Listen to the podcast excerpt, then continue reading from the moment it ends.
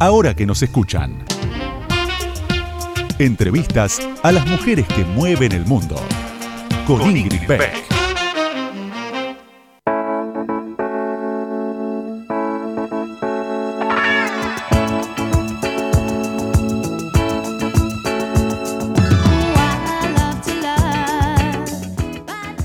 Buenas noches, buenas noches. ¿Cómo están? ¿Cómo les va? Acá en el AMBA con la cuarentena cerradísima, hiper restrictiva.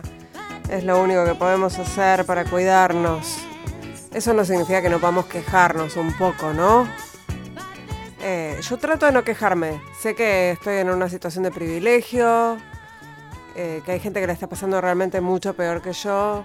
Pero bueno, entre nosotras, entre nosotros, entre nosotros, un poco me quejo. El encierro es complicadísimo, ¿no? Extraño cosas que nunca pensé que iba a extrañar. Como me dijo mi hijo que extrañaba ir al colegio, que nunca pensó en su vida que iba a extrañar ir al colegio.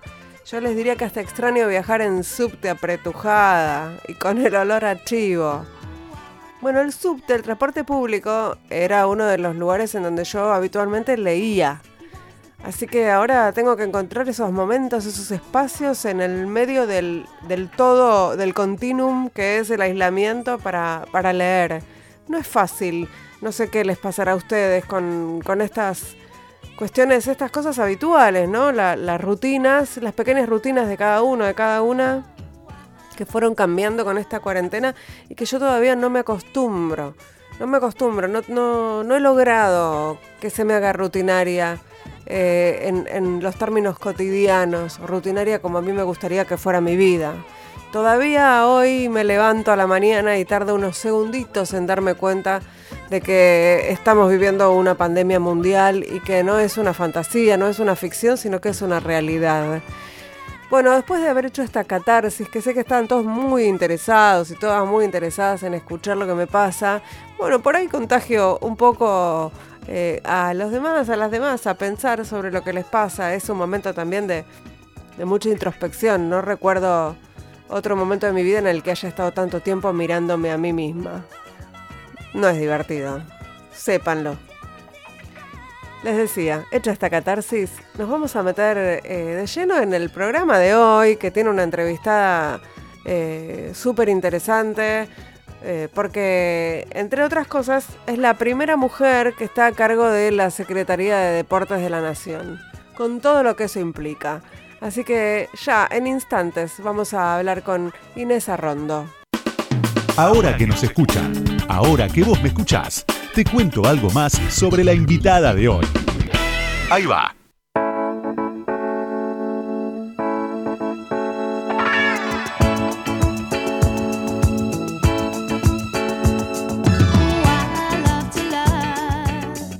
Arrondo nació en Mar del Plata el 28 de noviembre de 1977. Dice Wikipedia que es una exjugadora argentina de hockey sobre césped que se desempeñó como delantera en la selección nacional con la que jugó 125 partidos internacionales, convirtiendo 14 goles.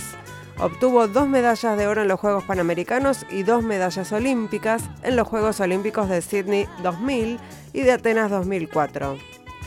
En 2001 obtuvo la medalla de oro en el, Champions Trophy y en 2002 logró el título en el Campeonato Mundial disputado en Perth, Australia. Integró siete años la Selección Nacional de Hockey sobre Césped, conocida como Las Leonas. Jugó para el club St. Catharines. A ella corresponde el primer diseño de una leona como símbolo de la selección femenina de hockey sobre césped. Actualmente se desempeña como secretaria de Deportes de la Nación Argentina, siendo la primera mujer al frente de la política deportiva del país por supuesto que la biografía sigue y sigue. Esto es un recorte que incluye muchos gerundios, que es lo que a Wikipedia le gusta mucho. Es muy profusa en gerundios, la, enciclopedia que podemos consultar en internet y que no tiene todo debidamente chequeado, pero creo que en el caso de Inés Arrondo está bastante ajustado a su biografía. ¿Es así, Inés? Buenas noches, ¿cómo estás? Buenas noches, Ingrid, ¿cómo andas? Un gusto, un gusto estar en contacto con vos. Bueno, eh, sí, bastante clara el repaso, de alguna manera. No la pifió en casi nada. Eh, algunas algunos eh, datos puntuales por ahí de torneo, pero no, pero en general todo todo está ahí. Em, pensaba, vos arrancaste tu, tu, vida deportiva, tu vida profesional y, y después volviste y volviste, hiciste un montón de cosas en Mar del Plata, ¿no? O sea, Mar del Plata habla de vos, ¿o no? Y bueno, es, es mi ciudad, es, es eh, mi lugar en el mundo, son mis calles. Uno de alguna manera es como que se apropia del barrio y del lugar en el que vive, ¿no? Y yo siento eh, con Mar del Plata de alguna manera eso. Eh, y en el momento en el que mi carrera deportiva terminó, que, bueno, me alejó también mi carrera deportiva de, Mar del Plata, de mi ciudad, porque me tuve que ir a vivir a, Buenos Aires por la carrera deportiva y bueno, después también estuve viviendo en España un tiempo por la carrera deportiva. Cuando la carrera terminó, em, como parte de esa crisis de, significados que, que mm. representó ese momento, eh, decidí volver a, mi ciudad de origen y volver a trabajar en, el deporte, en el desarrollo del deporte en mi ciudad y de alguna manera aprovechar todo ese tiempo destinado a esa carrera deportiva y, toda esa carrera en sí misma para, el desarrollo del deporte de mi ciudad. ¿Y en qué momento de tu vida ubicás eh, la militancia? A ver, eh, bueno, en parte ahí, ¿no? en, ese regreso. sí, Mm. Eh, en, el momento de tratar de encontrar un sentido tan amplio como fue en algún momento estar eh, jugando con la camiseta de mi país y representando a mi país. Y bueno, a partir de, esto, de tratar de aprovechar todo el recorrido de esa carrera en, seguir eh, ayudando y acompañando a que el deporte se desarrolle, me acerqué a la función pública en la Secretaría de Deportes de Mar del Plata, y ahí, ahí apareció un nuevo desafío. La verdad que encontré en eso eh, algo con un sentido tan amplio como, como, era el haberme puesto la camiseta de mi país. Y puntualmente, eh, también a partir de, de, los gobiernos de Néstor y de Cristina, que ahí creo que un poco empecé a sentir el poder transformador positivo que de alguna manera podía llegar a tener la política, ¿no? Como, como espacio desde donde vamos a poder hacer nuestras grandes transformaciones. Porque la verdad que soy de la generación que nació en dictadura y que atravesó eh, los 90 eh, y acá eh, en, Mar del Plata puntualmente, en realidad mm. los 90 fueron, fueron muy duros, ¿no? muy, complejos y, y, en el entorno familiar fueron muy difíciles también. ¿Por qué? ¿Por, un, por cuestiones de crisis económica? Sí, sí, porque las políticas neoliberales golpearon muchísimo, eh, mi familia sin trabajo, eh, el entorno de amistades también sin trabajo, Mar del Plata en sí perdió una franja etaria prácticamente porque hubo miles de jóvenes que, emigraron, que se fueron a, buscar trabajo a otros lugares del mundo. En ese momento muchísimos se, se iban a vivir a España principalmente, ¿no? Sí, sí, de hecho en, en ese momento hicimos la revista Barcelona, justamente casi un homenaje a los que se iban a vivir a, Barcelona, mientras otros y otras estábamos acá remando en dulce de leche repostero de baja calidad, ¿no? De, segundas y terceras marcas, porque no había para comprar la primera marca. Eh, una algo que también llama la atención cuando vos eh, obviamente levantás el perfil y otras, y otras integrantes de esa selección, de esas leonas, eh, un poco eh, derribando el prejuicio de que las mujeres que juegan al hockey son chetas, que el hockey es un deporte de élites con, con dinero. A ver, Tal vez lo fue en algún momento, eh, en un momento sí, y, tal vez puntualmente antes del surgimiento de la leona como símbolo, el, hockey era mm. practicado por, por, un sector más reducido, tuvo sus orígenes en, los colegios ingleses eh, que se establecieron en el país, entonces bueno, eso hacía que lo practicara un determinado sector de la sociedad y lo lindo, lo más lindo que, tuvo el surgimiento de, la leona como símbolo fue el, volverlo un deporte popular, ¿no? una, herramienta para eh, acercar a miles y miles de, niñas y de mujeres adultas también eh, a una cancha y a meterse dentro de una cancha y a ser protagonistas también de, de una actividad deportiva. Eh, creo que ahí fue la bisagra, digo, de, la llegada del hockey a la sociedad. ¿Hubo, una intencionalidad o, surgió naturalmente? Naturalmente sabemos que no. salen, ¿no? Pero digo, ¿hubo una decisión? no, no, no. Eh, hubo, sí, a ver, que, a ver, sí hubo una decisión de alguna manera mm. en cuanto a poner todo nuestro compromiso para, para representar a nuestro país de la mejor manera, a pesar de estar atravesando una de las peores crisis mm. que atravesó el país, ¿no? Porque la verdad es que nosotras nos consagramos eh, en ese momento del país tan duro y tan cruel que fueron fines de los 90, 2000, 2001, bueno, en los 2000, en plena eh, momento de crisis, eh, nosotras nos estábamos consagrando. Y mm, creo que sí estuvo la decisión de parte nuestra, de todo ese equipo, de, poner todo nuestro compromiso, más allá de todas las dificultades con las que estábamos conviviendo a diario, para, representar a nuestro país de la mejor manera. Nunca pensamos que el símbolo, que esa leona iba a simbolizar lo, que simbolizó para la sociedad y que iba a significar un cambio tan, tan significativo. Inés, te invito a escuchar un audio. A ver, a ver. El deporte y la actividad física son una medida sanitaria, el deporte y la actividad física son una medida educativa, el deporte y la actividad física es un aliado en materia de seguridad, la realidad es que colabora muchísimo en sacar a los, jóvenes de las adicciones, generar espacios de hábitat eh, de participación. Eh, una actividad deportiva que desembarca en el espacio público es una actividad deportiva que hace más segura la ciudad, es una actividad deportiva que, que nuclea a la comunidad y hay eh, ejemplos muy concretos de, lo que sucede cuando el, deporte se apropia del espacio público. Pensaba mientras escuchaba este audio en que sí, obviamente estoy de acuerdo y qué difícil pensar ahora, en este momento, en esto, ¿no? En el espacio público, cuando en realidad el espacio público hoy prácticamente no, no existe, está todo limitado a los espacios privados. Eh, por lo menos en, una zona importante del país. Sí, sí, creo que es un gran desafío y, el deporte en sí es una herramienta muy valiosa para, abarcar eso, ¿no? El, apropiamiento del espacio público como, lugar de encuentro, como lugar de, disfrute del hábitat, de la ciudad del derecho a la ciudad, ¿no? que es algo que, en cuanto a derecho en sí, a concepto de derecho es interesante. Eh, la ciudad que debe equiparse más allá de los límites del centro, que, siempre es el que tiene todo lo que necesita en cuanto a infraestructura de espacio público. Em, y el deporte es muy interesante eh, como herramienta para, eso, ¿no? para, para apropiarse de la ciudad, para apropiarse del espacio público, para convocar a, la comunidad, al espacio público a encontrarse. ¿Y qué hacemos con el deporte mientras estamos aislados y mientras no podemos ocupar esos espacios públicos? Porque la verdad es que por más que en algunas provincias argentinas se puede, vamos, eh, eh, hoy la mayoría del país está cerrado o se está cerrando de nuevo porque están apareciendo brotes en distintas provincias. qué se hace en este contexto?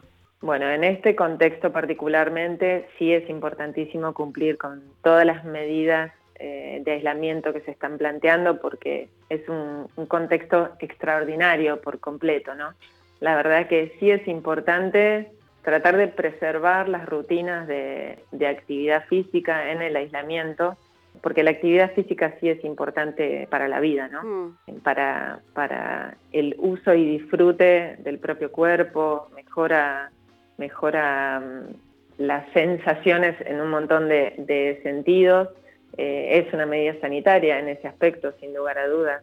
Evita eh, muchísimas enfermedades eh, crónicas no transmisibles y colabora muchísimo en ese sentido. Y es importante continuar en la medida de lo posible dentro del aislamiento con las rutinas de musculación y con todas las propuestas de rutinas que hay en, en distintas vías de, difusión. Bueno, en los ministerios en general se han propuesto muchísimas em, rutinas para distintas franjas etarias, porque bueno, la actividad física es muy importante preservarla a pesar del aislamiento y bueno, esperar el momento en el que, en el que esta política de aislamiento eh, finalice eh, para poder volver de vuelta a apropiarnos del espacio público y a encontrarnos en el espacio público. Además, una de las primeras cosas que uno se imagina, bueno, lo que pasó con la gente que pudo salir a correr, que salieron todos en un día porque era, desesperación por salir al aire libre a, liberar un poco. Pero mm, todos nos imaginamos, ¿no? Ese momento en el que podamos salir a, a hacer deporte, los pibes a patear la pelota y las pibas también cuando hicimos una nota hace poquito para otro medio, me contabas que estaban haciendo un trabajo medio casi de hormiga con, los clubes de barrio, que son están afectadísimos además por esta situación de crisis en la que no pueden hacer nada realmente, no hay posibilidad. No, no, están muy afectados, es, es, una realidad, la tenemos bien clara, sabemos también lo que representan nuestros clubes de barrio en el modelo de desarrollo del deporte de nuestro país, por eso también todo nuestro énfasis en este momento está puesto en pensar y, articular medidas eh, para poder acompañarlos eh, en ese sentido.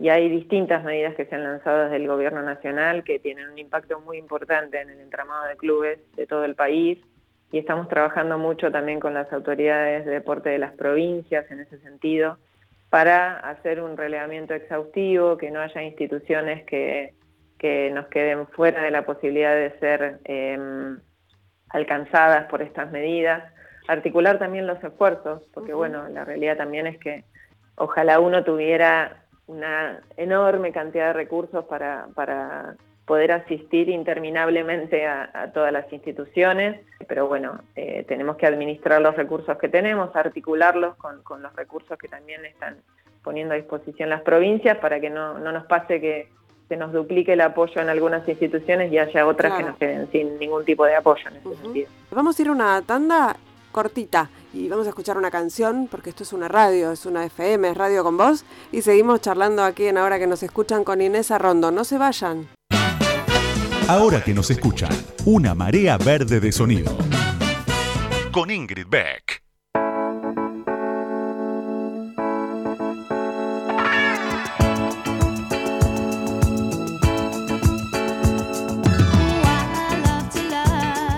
Aquí en Ahora que nos escuchan. Estamos hablando con Inés Arrondo, que además de haber sido una leona y haber sido campeona de la selección de hockey, es la actual secretaria de Deportes de la Nación. Vamos a escuchar un audio que tiene que ver con esto de ser mujer y el deporte y ahora seguimos charlando con, con Inés.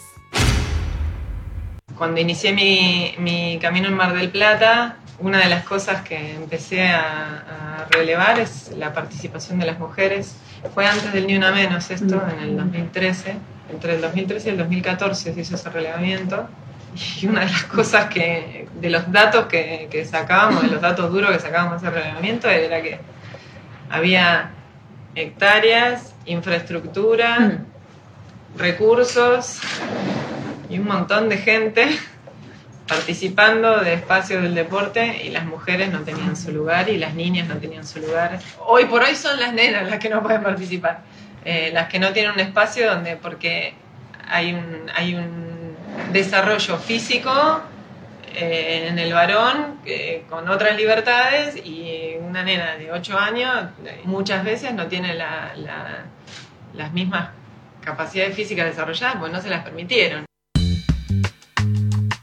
Bueno, estabas, estabas vos ahí contando algo sobre la, necesidad, ¿no? La brecha de participación de las mujeres en el deporte y de las niñas, sobre todo. Y, pensaba además que eso además echa por tierra el argumento de que las mujeres no podemos jugar al mismo nivel que los varones a ningún deporte porque somos biológicamente, es decir, el argumento biológico, lo que vos estás diciendo ahí además es que es una cuestión de falta de oportunidades. Sí, totalmente. Sí, sí, totalmente. tiene que ver con eso y tiene que ver también con, que, bueno, esto es algo que viene sucediendo por los siglos de los siglos prácticamente, ¿no? Entonces, también, bueno, el tiempo ha moldeado nuestros cuerpos en un montón de aspectos. Pensaba en el fútbol, ¿no? y en, los deportes olímpicos que hay tanta discusión respecto de... Bueno, ahora está la discusión sobre Mara Gómez, ¿no? ¿Qué, qué, qué pasa con esa jugadora trans? Eh, que dicen que no puede jugar en un equipo de mujeres. ¿Cómo, cómo, cómo te ubicas en ese debate? Bueno, es un debate complejo, ¿eh? no, no te lo voy a negar. Mm. a ver, creo que es una discusión que sería interesantísimo que nos diéramos eh, como sociedad. Eh, para pensar cómo podemos arribar a un modelo de, participación en el deporte más equitativo eh, y que tal vez no es, no, no es algo que irrumpa en un momento determinado, sino a lo que vayamos arribando progresivamente. Por esto, sencillamente, de que, bueno, de que hasta el momento eh, el, modelo y, las estructuras sociales conspiran contra la participación eh, de las mujeres en forma libre en, las distintas disciplinas deportivas, ¿no?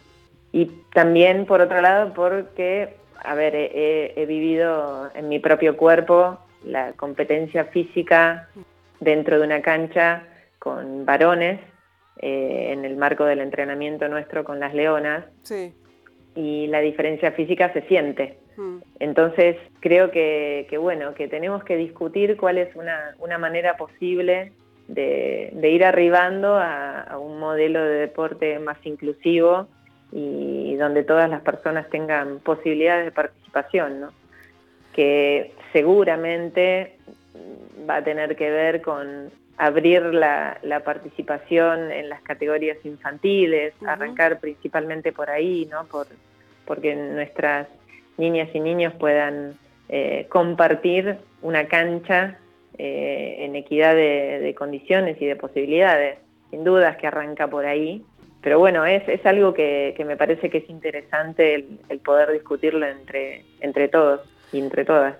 Hablábamos de la falta de oportunidad para las niñas y para las mujeres en los deportes en general, en particular en algunos, eh, como el fútbol o el rugby, que son claramente, están dominados por, el mundo masculino, aunque empieza a haber algunos movimientos, eh, pero también hay un problema, como siempre, en la participación de las mujeres en los espacios de decisión quiero que nos cuentes o, queremos imaginar cómo fue ese momento en el que se, supo que una mujer iba a ser secretaria de deportes.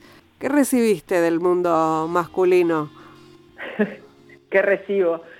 Sí, no sé por qué lo dije en pasado. No, no, se ha resuelto todo en materia de género. ¿eh? Ah, ¿no?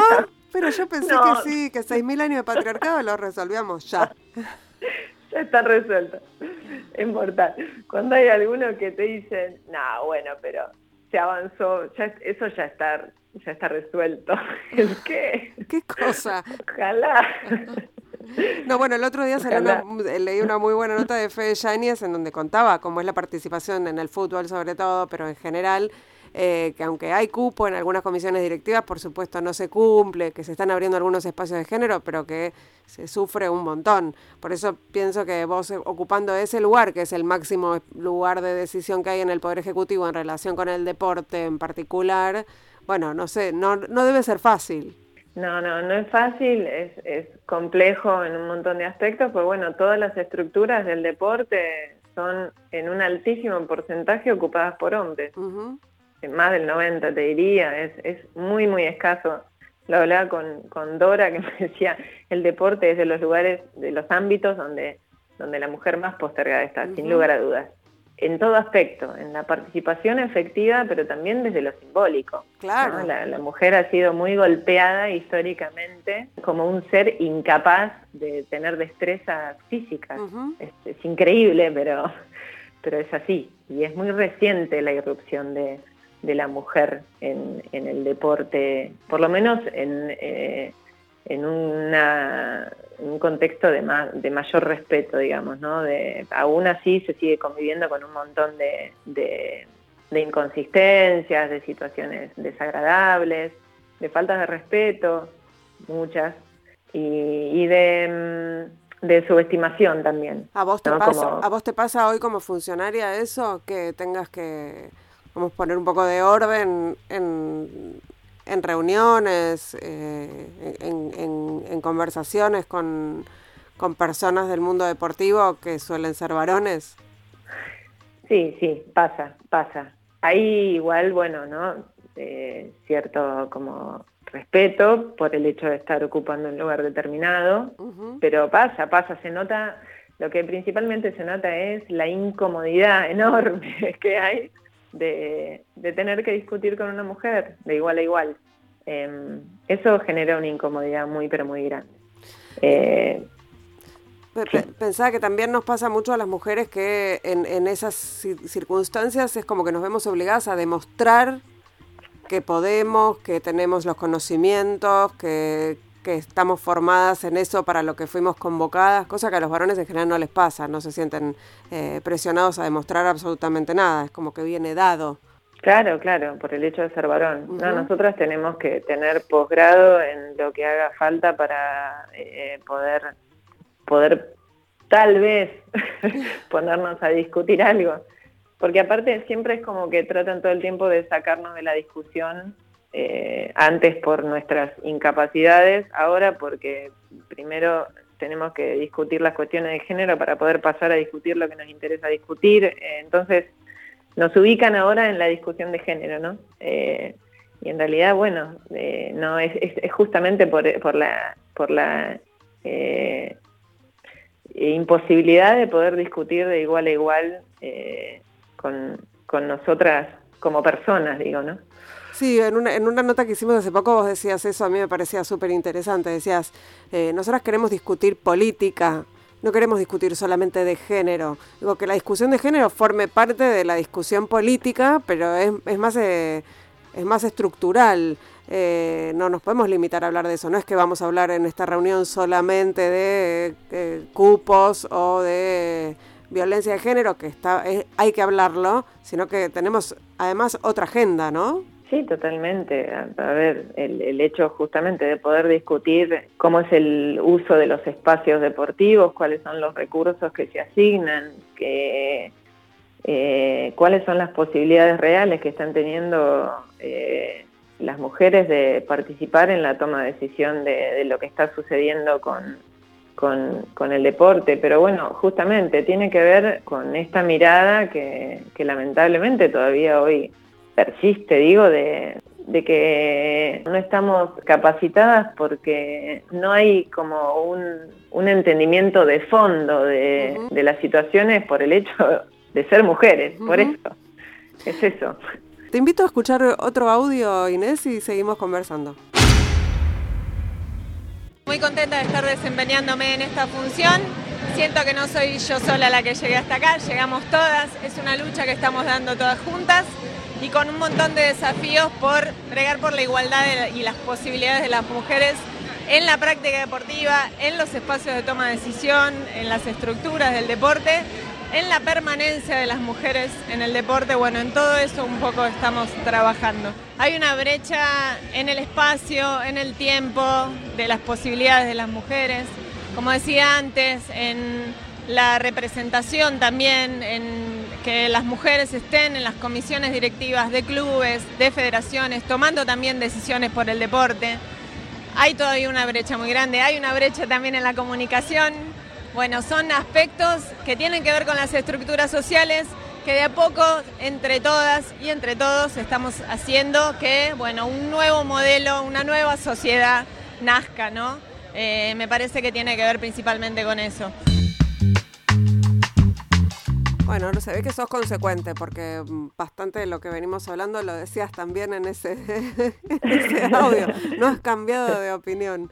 Eh, pensaba, Inés, en cómo abordar, sé que ustedes están haciendo un trabajo súper interesante de, eh, no sé si llamarlo capacitación en, perspectiva de género o de diálogo, de, no sé, cómo, cómo, cómo llamar eh, esas, esas, esas intervenciones que están haciendo con los clubes eh, y, relacionado con los episodios, las denuncias de violencia que hubo últimamente en, en, algunos clubes de fútbol, la diferencia de reacción que hubo, por ejemplo, en Vélez, en relación con la reacción, desde mi punto de vista, malísima de Boca, eh, y, y, y las situaciones de violencia de las patotas de rugbyers, ¿no?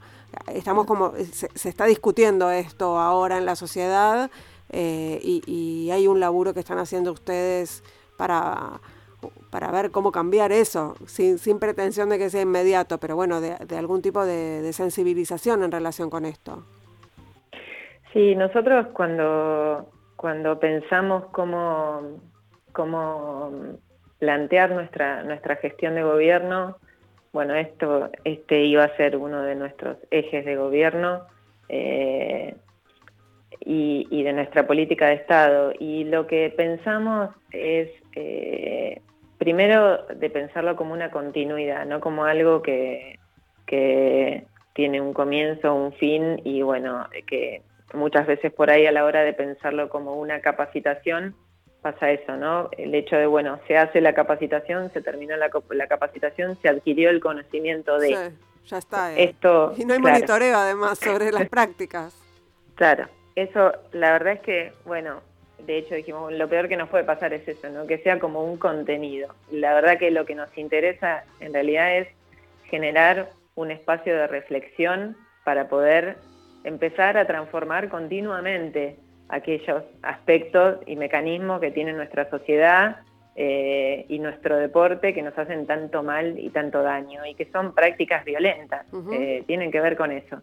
Y nos planteamos esto, bueno, como un plan de formación continua, de, reflexión principalmente, arrancar por acá, por el hecho de, eh, bueno, cuestionar y, pensar entre todas y entre todos, entre todos, qué género hablar más claramente de que hablar de género no es hablar solo de los problemas que tienen las mujeres, sino también es pensar cómo el varón se construye varón, sobre qué basa su, sentido de masculinidad. Eh, y nos parecía interesantísimo arrancar por ahí, ¿no? Eh, empezar a caminar eh, con, ese sentido, con, la intención de llamar a la reflexión, de empezar a generar masa crítica en el deporte, en todas las estructuras del deporte, en las federaciones nacionales, en los clubes. Ahora pasamos esta primera instancia de, inicio institucional y vamos a pasar también a, que mm, el taller esté disponible para, para las personas en forma particular en la web, cosa de poder empezar a, a pensar y a repensar cómo funciona el deporte, cómo funcionan los estereotipos en el deporte y poder ir avanzando después a, bueno, a cuestiones más estructurales, concretas, que, es a, la que nos a las que nos interesa arribar, ¿no? Pero nos parecía importante arrancar por acá, por el hecho de pensarlo como un plan continuo de transformación eh, y en donde, bueno, tenemos que darnos un montón de discusiones y un montón de reflexiones también uno, de los de los núcleos más duros de, domar, por llamar, por decirlo de alguna manera, es el fútbol. Eh, digamos, y es donde están además surgiendo estas denuncias de violencia contra los jugadores eh, y las reacciones, eh, hablábamos de eso, ¿no? De las reacciones disímiles de cada club algunos que están claramente, eh, están sensibilizados en relación con la perspectiva de género y otros que no. ¿Qué nivel de incidencia pueden tener desde la Secretaría de Deportes en estos casos, por ejemplo? Y a ver, nosotros primero que mm, en la medida en la que se va avanzando, eso también moviliza al resto de, las estructuras y al resto de los clubes en cuanto a tener alguna reacción al respecto. Eh, y eso se está notando también, que hay muchos clubes que, han ido avanzando, que han ido avanzando en hacer la capacitación, que han ido avanzando en generar sus propias estructuras, eh, sus propios protocolos, sus procedimientos, pues la verdad que son, eh, a ver, es complejo para un club el encontrarse con estas situaciones. Y es duro para un club y y sacando, eh, saliendo un poco del tema del fútbol, para cualquier eh, federación y para cualquier disciplina es duro encontrarse con, estas situaciones. Y creo que empieza a haber cierto grado de conciencia de parte de las instituciones de tener que avanzar al respecto y de tener que mejorar al respecto. Porque también están empezando como a sentir, eh, bueno, el, el, reclamo, claro, De, el monitoreo social, sí. Sí, totalmente, del reclamo de la sociedad de tener que, transformarse en ese sentido. Y después me parece que en la medida en la que eso pasa a la instancia de reflexión, de por lo menos esto, ¿no? Eh, empezar a reflexionar al respecto y empezar a, cuestionarse las prácticas cotidianas y, dónde está expresa la violencia eh, en, lo cotidiano y empezar a transformar eso, se puede ir avanzando en otros aspectos que tengan que ver más con la reglamentación, con la normativa, que, bueno, es la, idea, sin lugar a dudas. ¿eh? La verdad es que es hacia donde queremos ir, ¿no? al hecho de que, de que sea un derecho eh, garantizado para todas las personas el hecho de la participación y para las mujeres el hecho de la participación, ¿no? Pero bueno, me parece que no con el sentido de, domar, sino con el de lograr persuadir de la necesidad y de poder llamar a la reflexión y, y, que ya el hecho de reflexionar representa un montón y poder empezar a transformar, a ver, es mucho tiempo, mucho tiempo de un montón de prácticas horrendas eh, que están totalmente naturalizadas. Y la verdad es que, bueno, es importante que eso principalmente se transforme. No nos sirve de nada los una cosa que, planteábamos, ¿no? La, verdad es que no nos sirven de nada los protocolos dispuestos como tal, digo, si no, si no hay un entendimiento y un interés de para qué sirven y, y, de cuándo deben ponerse en práctica, ¿no? Entonces, en ese sentido nos parece importante principalmente lograr convocar a la reflexión porque va a ser la principal transformación, la cultural. ¿no? Totalmente de acuerdo. Inés, no te vayas. Oyentas, oyentes, no se vayan, vamos a ir a una tanda, eh, vamos a escuchar una canción y enseguida volvemos con más ahora que nos escuchan aquí en Radio con Vos.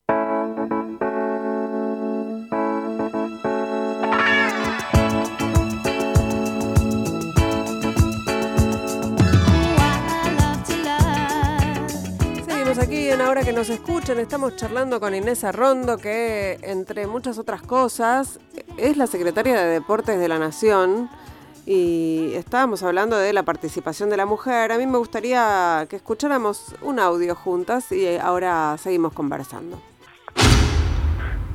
Con Alberto nos conocimos en el marco de la campaña 2017 y bueno, es una persona que admiro mucho, que tiene una trayectoria enorme, muchísimos saberes, valoro mucho su, su cariño y valoro mucho su amistad y me convocó eh, ahora para, para, mm, para que sea secretaria de deportes y es una alegría enorme, una enorme responsabilidad, pero estoy muy agradecida de su confianza principalmente. Alberto lo conociste cuando estaba, vos eras candidata por la lista de Randazo, ¿no? En, el, en 2017. Sí, así es, en el marco de las legislativas del, 2017. Porque ahí él era el jefe de campaña de... Era el jefe de campaña de Randazo. De Florencio, sí. Sí. ¿Y qué es de la vida de Florencio? Ahí anda. ya que lo. En La Plata, ahora hace un tiempo que no hablo, pero estaba en La Plata, estuvo eh, allá, eh, entiendo. En un momento viajó, pero ahora está allá. No, no, no, no sabemos nada de él. ¿Cuándo te hiciste peronista? Cuando me hice peronista. Bueno, dicen que todos somos peronistas. Nos damos cuenta en algún momento antes o después. Es verdad. Eh, Mira, la verdad, te digo sinceramente, creo que surgió como un sentimiento en algún momento dado, el hecho de sentirme identificada con, el peronismo como espacio en donde creo que con, miles de contradicciones, pero en donde finalmente se pudieron hacer concretar eh, políticas de, de mayor justicia social y de y de una mejor distribución para nuestro país. Creo que eh, ese sentimiento fue el que, el que principalmente me, me atrapó y bueno, empecé a encontrar un montón de, aspectos en los que me siento identificada. ¿Y feminista? Y feminista me hice...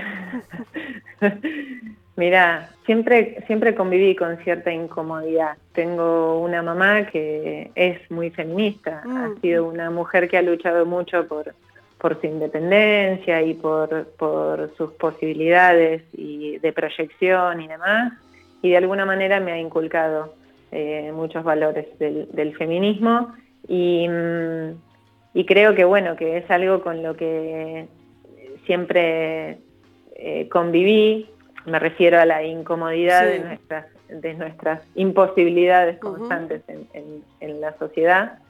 Y más puntualmente a partir bueno, de, haber terminado la carrera y de, haberme eh, acercado a la función pública, mi, mi deporte está muy vinculado a la, práctica deportiva de las mujeres, el hockey ha sido un espacio en ese sentido muy importante. Y ahí es como que empecé a trabajar muy fuertemente porque bueno, a partir de, ese relevamiento que empecé a hacer, empecé a, darme cuenta de eso, de que las mujeres no tenían posibilidades prácticamente de hacer deporte. En muchísimos clubes de Mar del Plata en el 2013 hice ese relevamiento, se relevaron más de 45, entre 45 y 50 clubes, muy pocos tenían, eh, tenían eh, práctica de deportes de, mujeres, la mayoría eran hectáreas, sedes, eh, muchísimos espacios y recursos destinados a la práctica de los varones, de los chicos.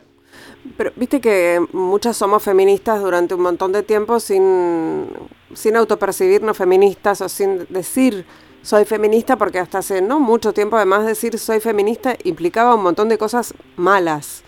Hoy en ciertos ámbitos ser feminista está bien visto, pero no es, digamos, es bastante reciente eso. las feministas eh, pioneras o aquellas que se autodefinían así desde hace un montón de tiempo luchaban contra un montón de prejuicios, que me imagino que además vos seguís luchando porque estás, te moves en un ámbito de, donde hay unos cuantos dinosaurios pero digo, así decirlo, ¿no? Como bueno, sí, soy feminista. Eh, porque el ámbito deportivo, inclusive para eh, ámbitos de mujeres, también no, hay tantas feministas entre las entre las jugadoras o es prejuicio mío.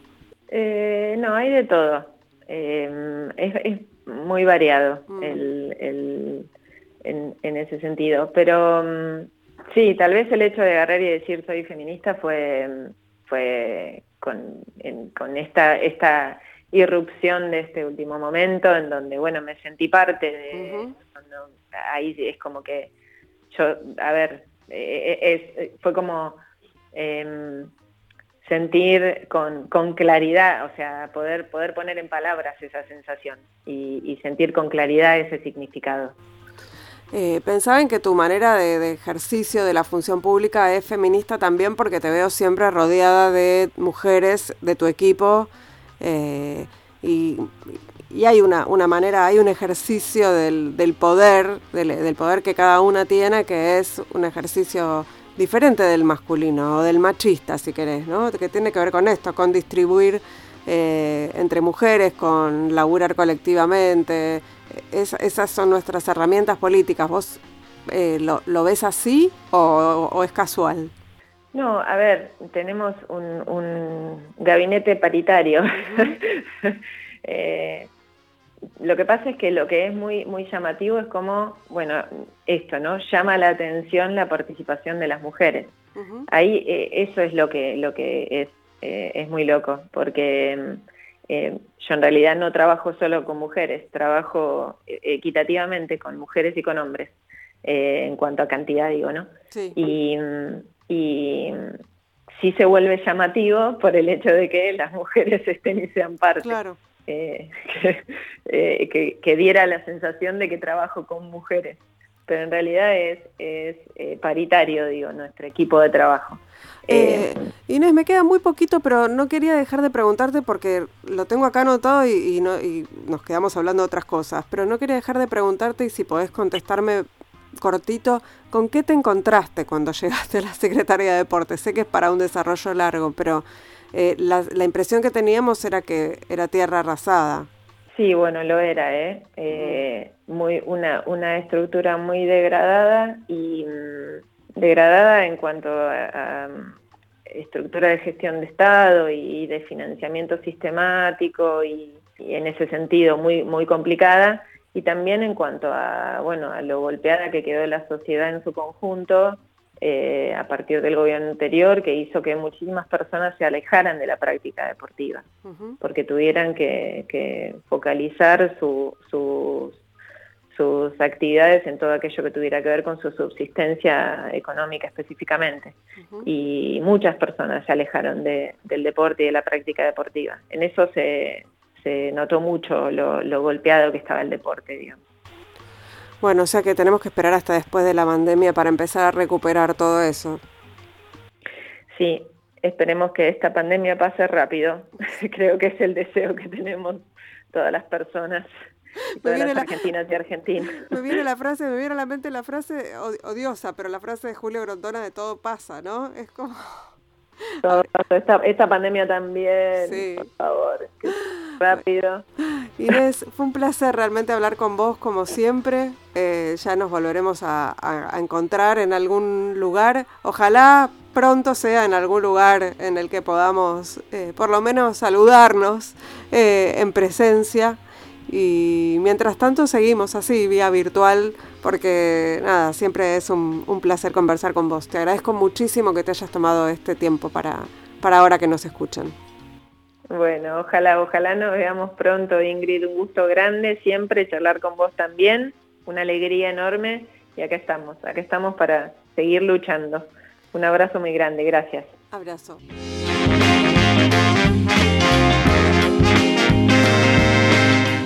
Nosotros, nosotras, nosotros nos despedimos.